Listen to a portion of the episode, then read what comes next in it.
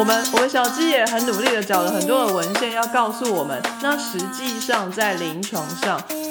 我们是怎么去运用这个 microbiome 的呢？既然 microbiome 是存在我们的肠道里面，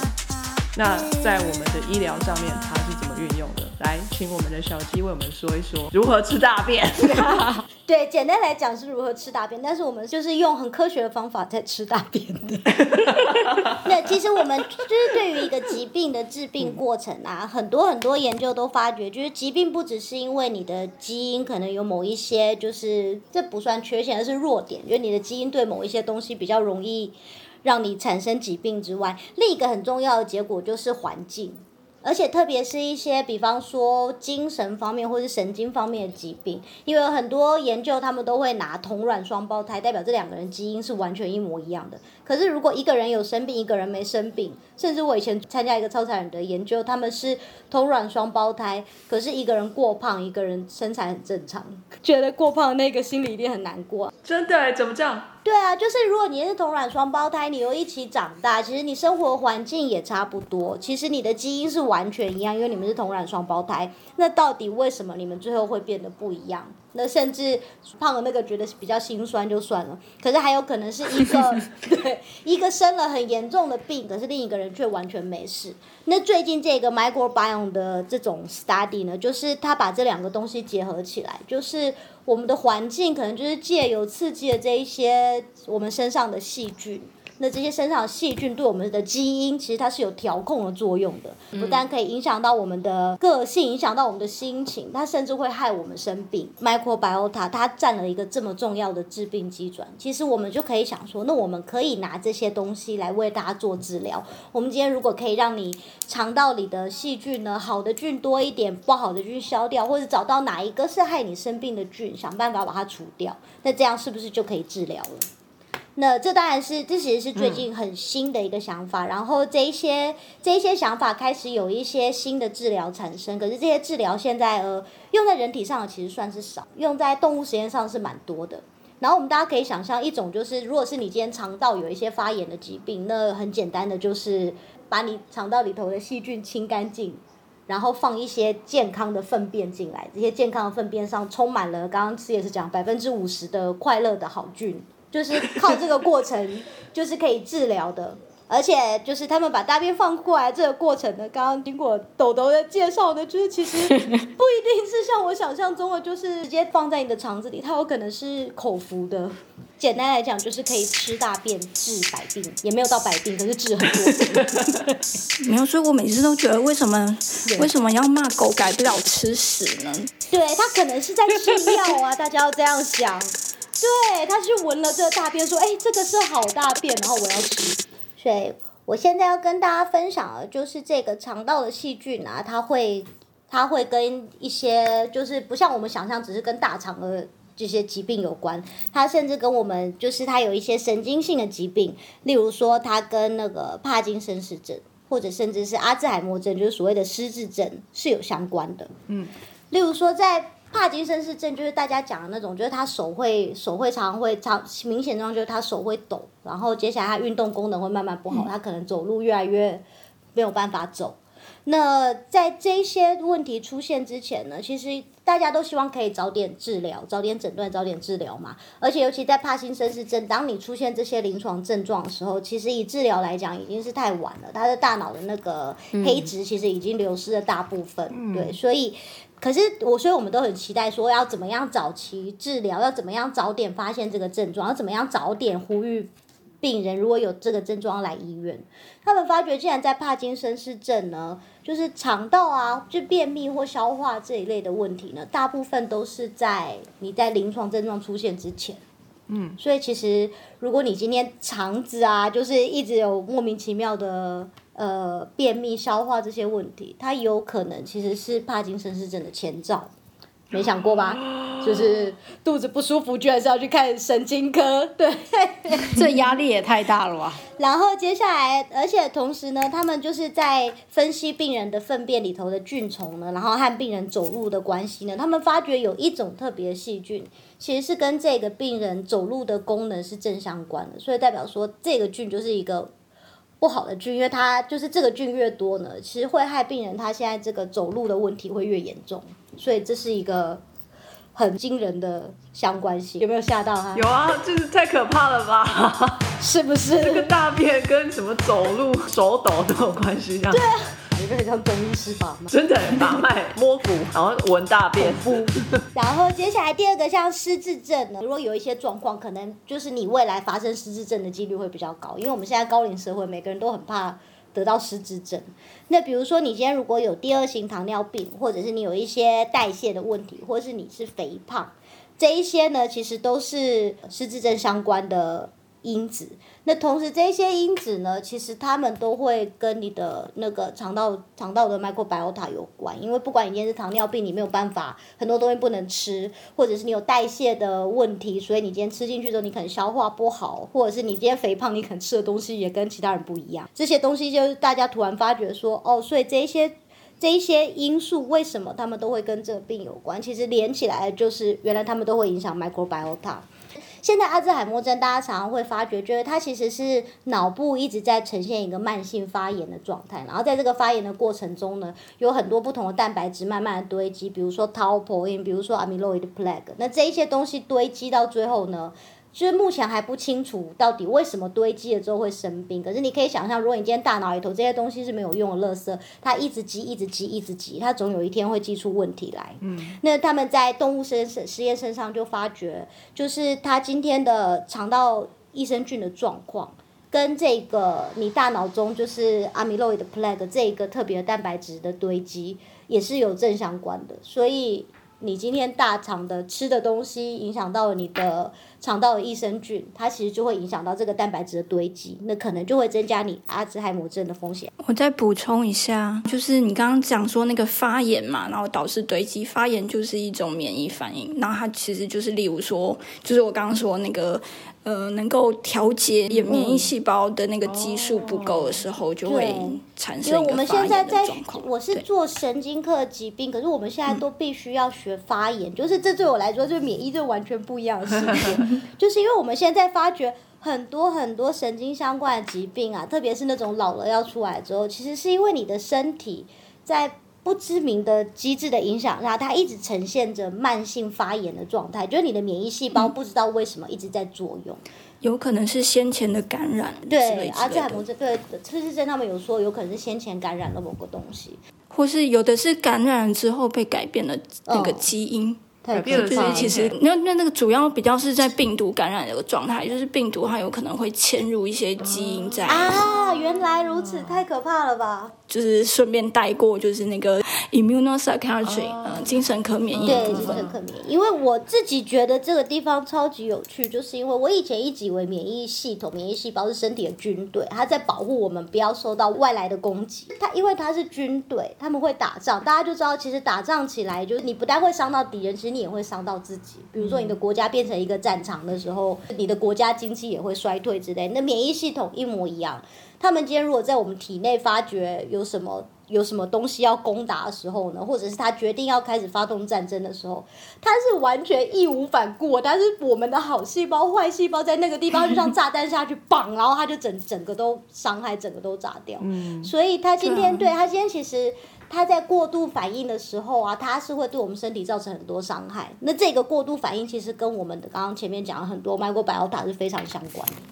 对，然后我已经讲到了神经科两个病之后呢，我接下来来讲精神科。精神科的病可能我们大家平常更相关，生活中更要碰到碰到更多。神经跟精神的不同，可以告诉我们一下吗？这不是回文倒装句而已，对不对？神经跟精神什么不一样？神经科的病比较是神经细胞它出了一个什么问题，那精神科其实就比较是心理嘛，比如说忧郁症啊，或者是自闭症啊这一些，你会觉得好像是心理疾病的东西，可是其实它也是因为一些就是我们身体的一些结构上的改变，可是通常改变比较是 psychiatry，神经是是是 neurology，就是神经科，OK，neurology 跟 psychiatry 的不同。好，比如说以忧郁症来讲啊，分他们现在就是分析病人的便便，因为便便里头有很多细菌嘛，那就发觉忧郁症也是一样，它的病虫，它的菌虫有很多的改变。那另外就是忧郁症，其实有跟吃进来食物也有相关性，因为大家有发觉就是。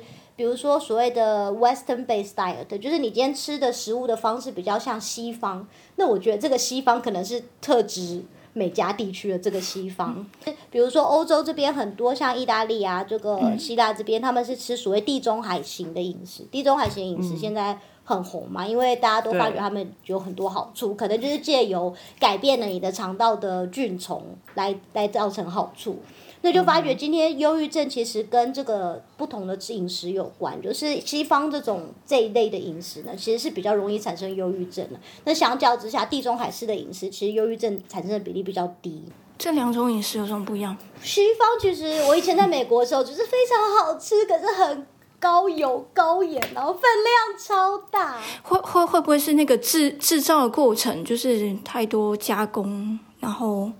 也有可能，因为我们会吃很多加工产品、很多冷冻的食物、很多罐头的食物。可是，在我好像有看到一个说法，就是可能在先进的工业化社会，然后就是例如说很多加工食品，于是那个营养物质也都比较制式化，就不像说你可能活在大自然之间，嗯，然后就各式各样，就是比较没那么自私这样子。对，就像我们之前提到，就是其实很多食物，就连色素什么的，它们其实都是对我们身体好的营养物质。可是如果你今天只是很单纯的针对，比如说我想说我吃维他命来补充就好，我为什么要想办法吃这么多不同的蔬果，这么多食物？其实你是没有把它补充到全部的，因为它们有非常非常多的微量的元素。所以要摄取多样化的食物，会对我们的健康比较有帮助。我觉得这个，我现在感觉我可以想象后后就是之后可能那个加工食品就会加很多 microbiota。对啊，我觉得说，哎，我们家的益哦生菌呢？有有有，现在加了益生菌 三个字，东西就可以卖很贵来着。实验对忧郁症的动物做实验的话，如果你今天帮它加一些呃益生菌，就是因为我们有一些菌，我们好像知道它是比较好的，所以我们就试试看。比如说我今天就给这个动物吃这一些菌，那就发觉哎，这些动物它们就是刚刚那个 CS 提到，它们跟就焦虑啊或者是忧郁相关的行为下降了。那接下来这个东东西就有进到人人体实验身上，那他们就试试看，那我们也给那个病人吃这些食物会怎么样？就是吃这些益生菌的补充。那他们这个实验，他们用了两种不同的益生菌补充了四个礼拜，就发觉很有趣的是，就是补充完了之后呢，其实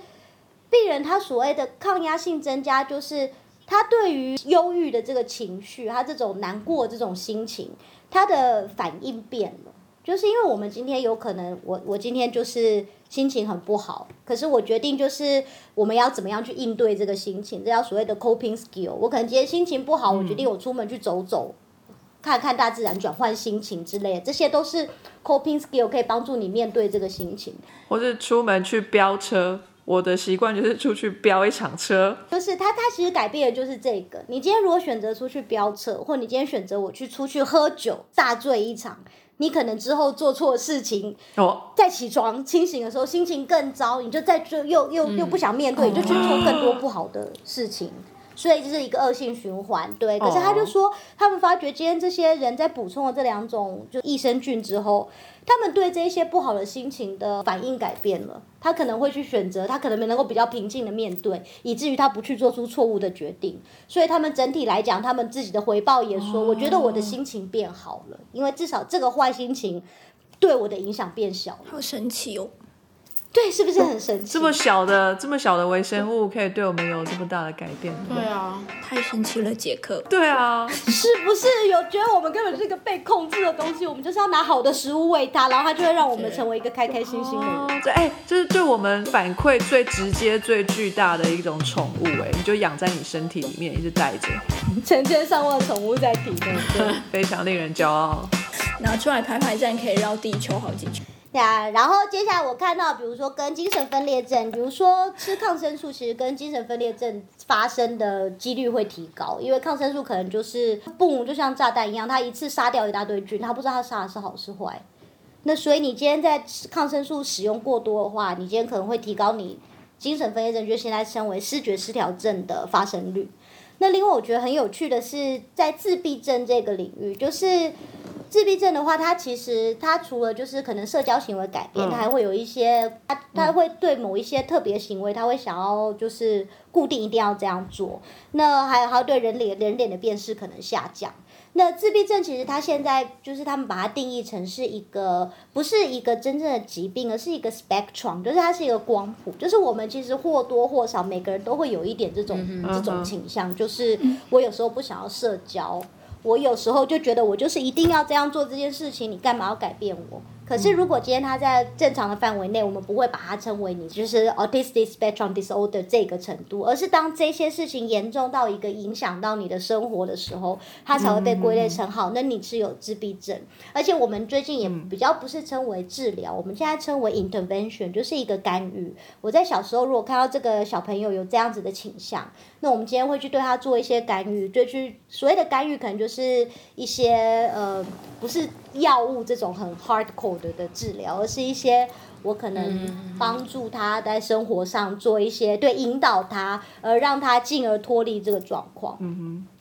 那我觉得非常神奇的是呢，我找到了三个现在有做在人体身上实验，因为我们今天要这些治疗或干预要用到人身上，一定是在动物实验要累积了很多的资料，觉得它是真的有用，而且它无害，然后才可以用到人身上。那他们用到人身上了之后呢？他们用了有两个是用那个益生菌。那他们今天就是一种是给他喝，就是有含有含就是益生菌的牛奶；一种是直接就是口服的益生菌。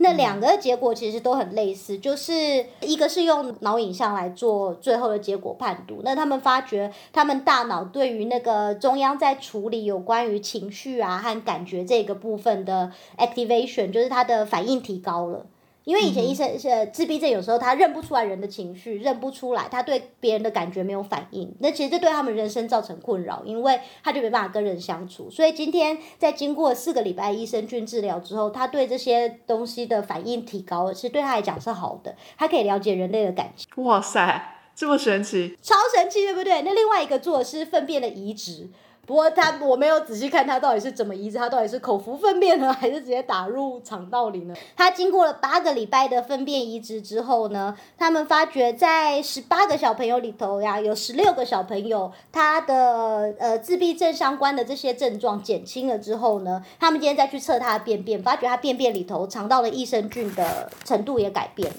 那就是这些是在，比如说我刚刚讲的精神、神经、心理方面的疾病，还有神经方面的疾病。那甚至大家觉得它也可以治疗癌症，因为我们在我们的身体其实有很多很多细菌嘛。那我们今天在癌症发生的过程中，我们发觉其实癌细胞呢，它今天是有点像，它有时候会去引诱身体这些细菌反过来攻击我们。所以科学家其实从很早之前，我看到是他们从一八多少年开始就有开始在想说，我们能不能用这些用这一些细菌反攻击癌细胞？因为这些细菌之间他们有自己互相沟通的方法，他们甚至有办法杀死对方。如果他们不高兴的话，那他们也会认自己的宿主，所以他就认得，如果他知道我们是他的主人，癌细胞是坏人的话，他会帮助我们，他不会去帮助癌细胞。所以其实呃。这些年下来，其实到现在，当然这个这个领域，因为癌症实在是太复杂，都还是在实验阶段，而且也是和免疫有非常高的关系。主要就是要让免疫系统去有效控制癌细胞。对，怎么样认出癌细胞？比如说，他们有试过用用细菌做成了疫苗，就把那个跟肿瘤细胞相关的一些东西镶在细菌上面，丢到人体里，让人体的免疫细胞去认识说。哎呀，这个东西是坏的，他就会去想办法，他把这些细菌消除掉，他再看到，哎，肿瘤细胞也长这样，那我去攻击肿瘤细胞。那或者是我觉得更厉害的是，他们想要用细菌呢，去去把一些毒素带到只有肿瘤细胞才有的地方。因为刚刚说过，细菌它其实有办法，它是会沟通，它是会认得彼此的。所以，我们今天如果有办法教这群细菌说，癌细胞长什么样子，你现在拿这个毒药，你去放在它身上。他是会去做这件事情的，可是当然你可以想象这个过程非常复杂，因为我们要怎么教细菌呢？这也太神奇了吧！等下你是说细菌会走去癌症的位置去攻击癌症吗？他们希望是这样，他们希望用细菌，他们在细菌身上放了一些毒素，他们希望细菌就去走到癌症的位置，然后去散发这些毒素。所以这个细菌不只有住在肠道里面，它可能是随着血液。流动全身吗？我觉得他不可能把细菌打到血液里啊，应该还是他，因为这而且这篇 review 是在讲 microbiota，应该不会他把细菌打到血液里。对，之前有读过文章，好像是还蛮新的，就是说肿瘤嘛，它是一个大型的肿瘤，所以好几千万个细胞就是在那边变成一大坨，在里面有检测到细菌诶、我好像有看到这个，哦，那个研究好像是就是把那个癌细胞组织，然后拿去做基因分析，然后就发现诶超多都不是人体的基因。对，然后检查非常多次，不是他们的过程当中有污染，是真的在癌症组织里头是有微生物存在的。我我们现在都还不知道为什么细菌会在哪里，会在癌细胞里面，因为我们一直以来认为身体里面除了肠道以外，除了黏液，就是这些会接触外面的这一些呃来源的东西，比如说肠道或者是呼吸道。会有细菌的存在之外，比如说你肌肉里头，或是你体腔里面，基本上应该是无菌的。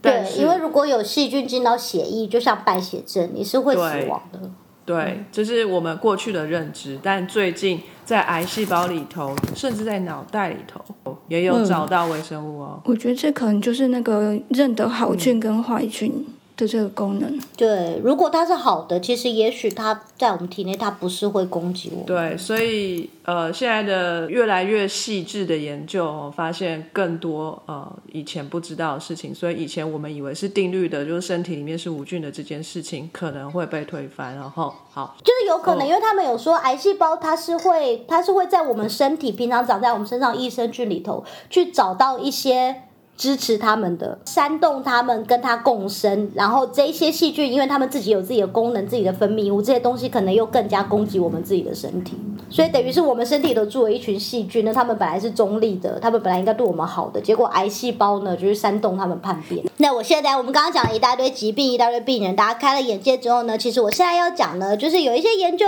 就是其实我只要找到两篇，他们做的就是，那我们今天如果是正常人呢，我今天本身就是个健康的人，那如果我在想办法去补充一些益生菌，就会帮自己身体再加一些好菌，那就像我们平常吃维他命一样，那会不会有效呢？它会不会对我们有帮忙？那他们就找了健康的受试者，那其实这健康受试者就是让他们吃三十天的益生菌。那当然，益生菌现在我们知道种类非常多，那他们当然是选了两种他们觉得很好的组合，然后就让受试者吃。那吃了一个月，那吃了一个月之后，其实做法非常，我们他们的研究方法非常简单，就是做问卷调查，因为大家都是健康的人嘛，也不是说我真的有什么生病之类的，所以我就用问卷调查。你就是这一个月之后呢，你今天我们做我们一些呃心理方面，比如说忧郁症的量表啊，然后焦虑的量表啊，这些量表其实正常人都可以填嘛。那只是可能填起来分数比较低，他们就让受试者去填，就发觉在三十天之后呢，所有人的报告结果就是很明显的显示，就是跟之前比，他们都觉得自己心情变好了，他们觉得他们的忧郁指数下降，他们焦躁指数也下降了，就很像以前小时候会听到说，呃，某一些人年纪大了之后决定吃素，常年如素之后，然后他变得慈眉善目。其实这现在有有可能是有根据的，他可能就是因为他改变了他的饮食，他改变了他的 microbiota，因此他改变了他整个人对各式各样刺激的反应，对这行为，所以他就变成了一个温和的人，就是类似这样。那第二个实验我觉得很有趣，可能跟我们也有关。他们第二个实验呢，他们找了一群医学生当受试者。那大家知道，医学生其实要念书很多，所以在考前他们压力是非常大的。那他们今天在这些医学生呢，他们请他在呃考前的八周开始，请他吃益生菌。然后就是为了要让结果更更有公信力，他们这一次不是让问卷调查，他们去验他的口水里头的 cortisol 和体松的含量，因为它是一个跟压力相关的荷尔蒙，所以就是压力激素。对我们今天在有压力很大的状况下，其实就会上升。对，所以呢，这是一个很直接的量测哦，不是说我今天觉得我心情变好，我是真的量到你身体有东西改变。就是一个明确的生理指标。对，没错，明确的生理指标。他们今天去找这群医学生，在考前的八周，请他们开始吃益生菌。就在八周之后呢，就是测量，发觉他们口水中的那个这个压力激素的含量呢，很明显的跟没有吃益生菌的那一组比是下降的。同时，他们测了他的便便，发觉他的肠道的那些益生菌的菌种呢，也看起来更平衡、更健康了。而且这个效用呢，不是光不是只是有在当下，因为他们吃了八个礼拜嘛，就停止吃了八个礼拜之后，他们再做一次 follow up，再测一次一样的东西，发觉这个效果还在。哇，对，大家有没有觉得？所以其实我们正常人呢，其实是让我们吃一些好的东西啊，吃一些好的菌，或者是我们让我们的饮食更多元化、更健康，其实对我们整个人都是好的。我们可以让我们自己心情更好，我们降低我们的忧郁，降低我们的焦虑。那你也可以想象，就是虽然他们没有说这个结果，但是也许在这样状况下，这些医学生的表现可以更好，因为他就比较不会受到这些焦虑的行为，然后影响自己考试的表现。所以俗话说，要抓住男人的心，先抓住他的胃，是对的。是的，就是像魔法一样，爱情魔法，对没错让他改变他的心情，然后他看到你，就是眼中就是出现西施这样子哈。所以其实在操纵对方肠道内的菌虫。对，有没有？各位主妇们，是不是要来听我们食物的科学？然后以后如果碰到暗恋对象，一直做便当给他吃。然后狂加益生菌在里面不是毒药啊，狂增加狂加益生菌，我们是不是应该要问一下有没有益生菌的干爸干妈？又要来卖，又要来卖，我们讲这么多益生菌的好话，对。又要再卖一次，非常好，非常非常的精彩。好，这边呢，我再补充一点点哈。那我们说到这么多，有好菌有坏菌，对不对？那好菌我们总体来说呢，就叫它益生菌 （probiotic）。那坏菌我们就叫它致病菌，因为它们就会导致疾病嘛。嗯，那至于不好不坏的菌，我们就不是怎么在意它，所以没有给它一个特别的名字，它 就叫做微生物，好不好？好 然后益生菌哈，它大概可以分成大略啦，当然还有更多哈，大概是两两个菌株，一个是呃乳酸菌 （Lactobacillus），一个是比菲德氏菌哈 （Bifidobacteria）。但是呢，除了你吃很多的益生菌之外，你还要努力的把它留在你的身体里面，这也是很重要的。所以呢，本人在下不才我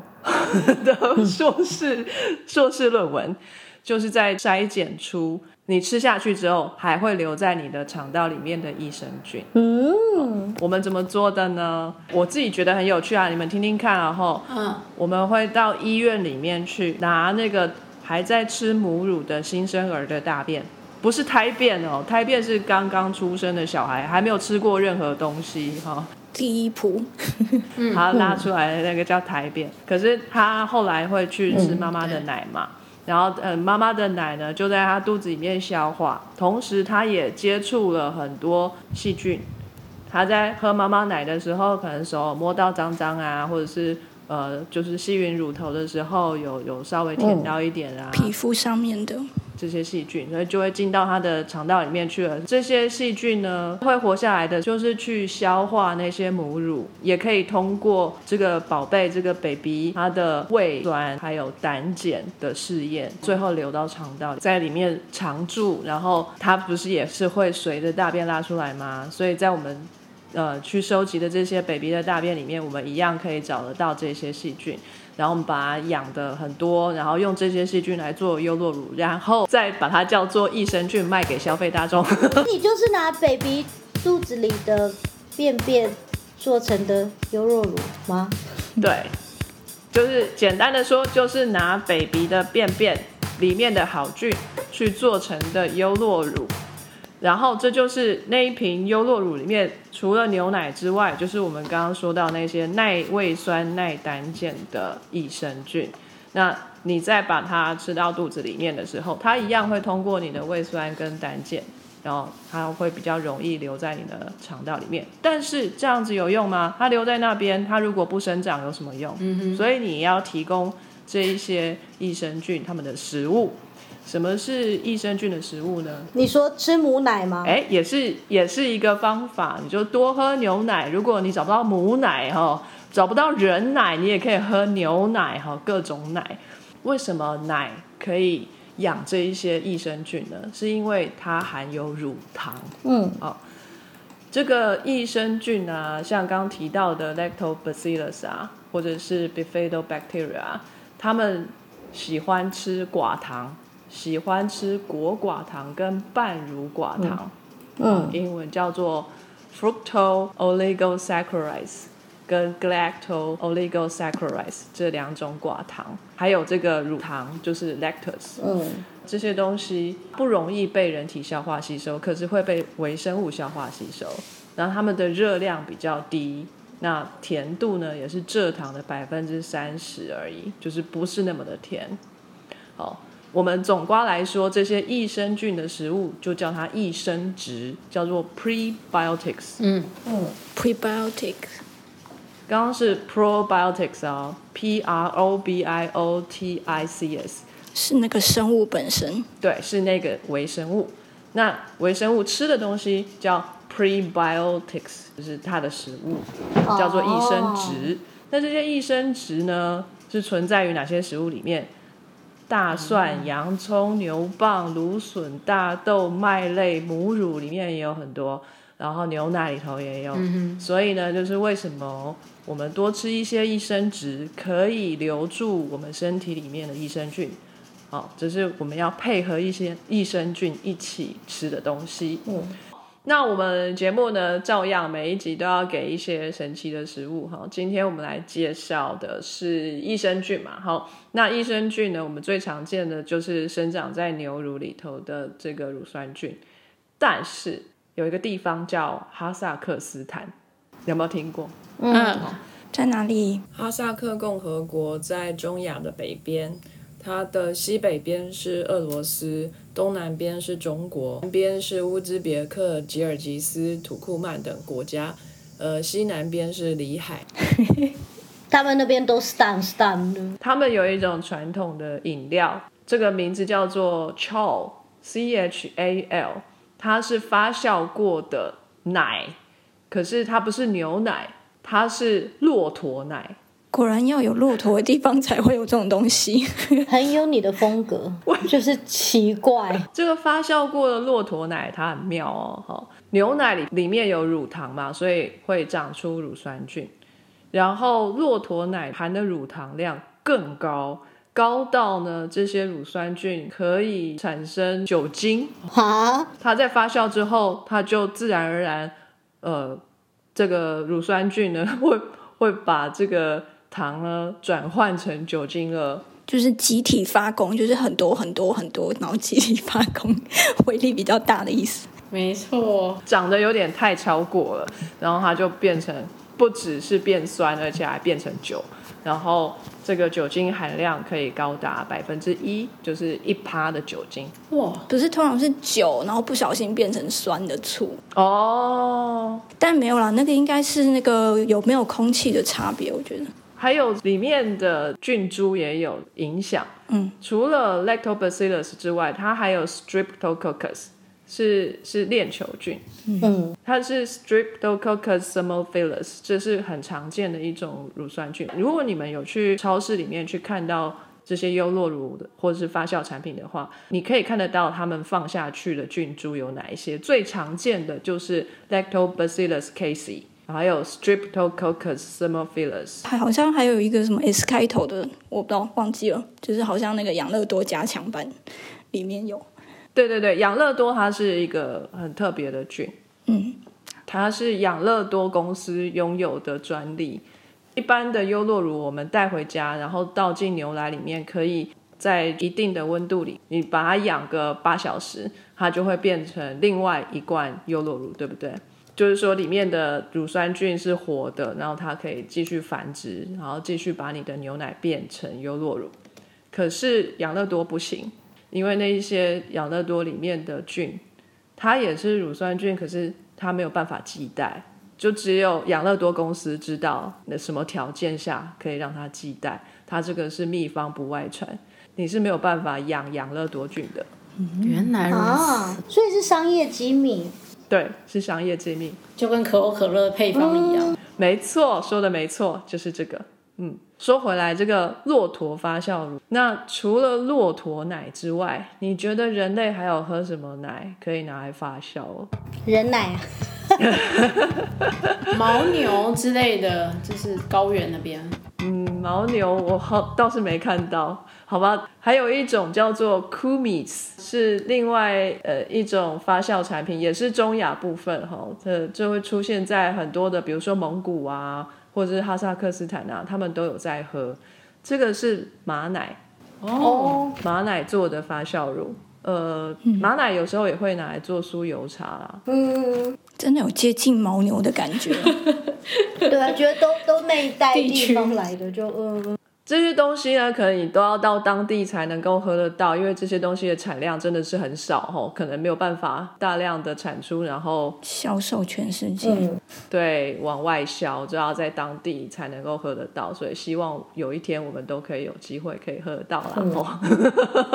呃，所以哈萨克斯坦游牧民族应该是有蛮有趣的文化，我们有机会的话都可以去接触一下。好，那今天的节目呢，就先到这边。呃，我们非常高兴呢，呃，我们又可以再次合作哈。那我们下一次会讲什么主题呢？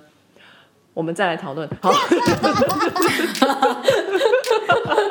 请大家拭目以待。拭目以待。是要准备好耳朵 我们很随性的，那今天谢谢各位主持人的参与，那我们节目就先到这边喽，跟大家说声再见吧，拜拜。拜拜。